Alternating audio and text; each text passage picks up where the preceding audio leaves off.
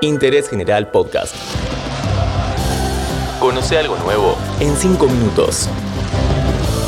Lo dijo el 10. Hola, ¿cómo están? Bienvenidos y bienvenidas a un nuevo podcast maradoniano de interés general. Vamos a repasar otra histórica frase de Diego, en este caso, en donde mandó a un colega a llenarse. Vos lo que no puedes hacer es pelearte con 70 millones de personas que son hinchadores. Si está vacío, llenate. Hacía un rato que el colombiano Wilmar Roldán había pitado el final de la Copa Libertadores 2012. Corinthians de Brasil acababa de ganarle a Boca por 2 a 0 y se consagraba por primera vez en su historia como campeón del torneo más importante de clubes a nivel sudamericano. De hecho, era la primera vez que llegaba a la final. En el partido de ida, jugado en la bombonera, habían igualado 1 a 1. Facundo Roncaglia para Boca, Romarinho para el Timao convirtieron los goles. Los dos de la revancha fueron obra de Emerson. Allí Alex con el centro, Jorge Enrique, viene Danilo, Danilo, taco habilitado y está Emerson, gol. ¡Gol! Error del flanco Chiavi, se va Emerson, se va, se va, Emerson, ahí está.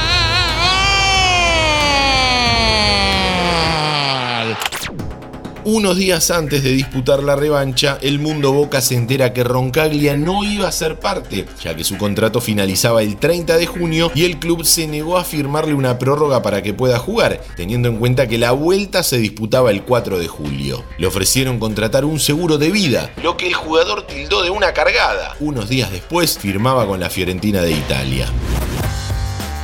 Pero volviendo a uno de los jugadores más importantes de la historia de Boca, Riquelme volvió al club en febrero de 2007, luego de una conflictiva salida del Villarreal de España. En junio de ese año volvió al submarino amarillo y ya para el clausura 2008 retorna a Boca. Jugó cuatro años y medio en esa tercera etapa que se cerró con la final de la Copa.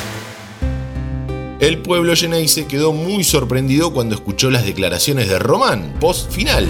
Le he comunicado al presidente que no voy a continuar, que amo a este club, que voy a estar agradecido por siempre con la gente de Boca, que el compromiso que tengo con el club es muy grande y que me siento vacío, ¿no? que no tengo más nada para darle al club. No sé si le he dado mucho, no sé si le he dado poco, no sé si le he dado nada, pero tengo claro que estoy vacío, que no tengo más nada por dar. Eh, estoy agradecido a mis compañeros, al cuerpo técnico, a los dirigentes que están hoy, a los dirigentes que me han renovado. Se han dicho muchas cosas y me han contado, ¿no? Es una decisión mía.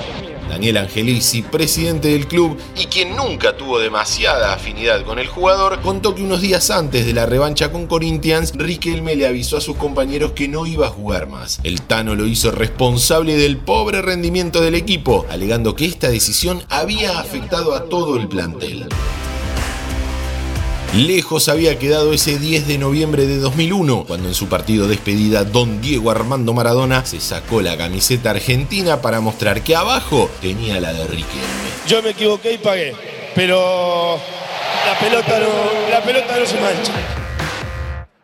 Desde aquel momento nunca hubo una buena relación entre ambos, con declaraciones cruzadas a lo largo de los años. Incluso con Maradona como DT de la selección, Román renunció por segunda vez en su carrera a vestir la albiceleste. Unos días después de que Riquelme anuncie que estaba vacío, en el programa Perros de la Calle llamaron a Maradona. Hacía algunos días que había sido despedido del alguacil de los Emiratos Árabes Unidos. Entre muchos temas que se trataron durante la entrevista, se le preguntó por la salida ya en ese momento del ex jugador Boca.